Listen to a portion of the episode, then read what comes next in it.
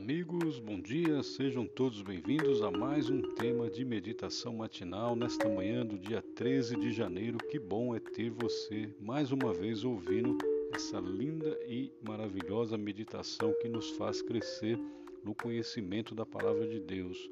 Hoje, o título da nossa meditação, baseado no livro Janelas para a Vida do pastor Alejandro Bulhão, é Ensina-me as tuas veredas e o Salmo 25, versículo 4, que diz: Faze-me, Senhor, conhecer os teus caminhos, ensina-me as tuas veredas. Vamos ouvir então.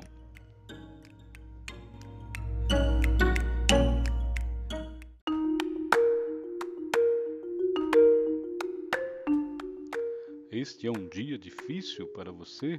Precisa tomar uma decisão importante e não sabe como? Está com medo? Há muita coisa envolvida e você sente que a incerteza toma conta do seu coração?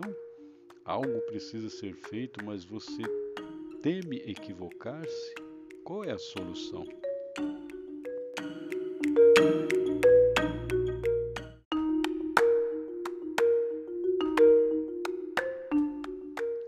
Davi também viveu um momento semelhante ao que você está vivendo. Foi nesse contexto que ele disse: Faze-me, Senhor, conhecer os teus caminhos, ensina-me as tuas veredas. Com certeza, os caminhos de Deus são os melhores. Se pudéssemos enxergar através do véu da nossa humanidade e permitíssemos que Deus nos mostrasse os seus caminhos, ele se revelaria e nos alegraríamos em fazer a sua vontade. O resultado seria prosperidade e êxito.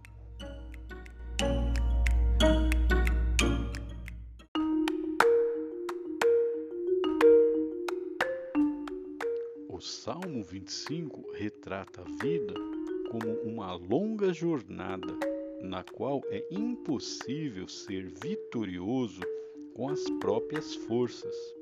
A palavra caminho é usada quatro vezes pelo salmista e a palavra vereda uma vez. O segredo da felicidade é descobrir esse caminho e andar nele. A vida não é fácil de ser vivida. Sem a orientação divina, você pode chegar ao fim da jornada e descobrir que desperdiçou sua existência. Portanto, a primeira lição que precisa ser aprendida é que a vida não é fácil.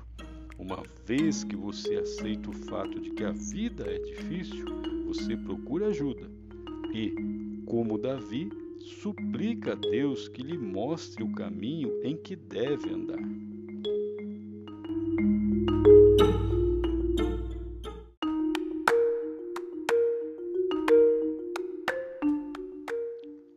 Problema é que às vezes, quando o ser humano pede que Deus lhe mostre o caminho, deseja é que ele aprove sua decisão.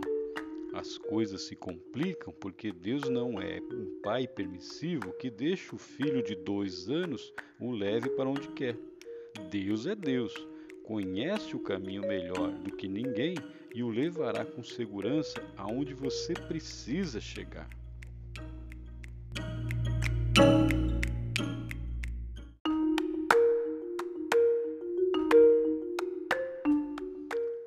Isto em mente, não tema tomar a decisão que precisa ser tomada hoje.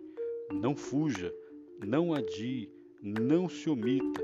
Peça a orientação divina e parta com a consciência de que sua vida está escondida nas mãos de alguém que nunca falha.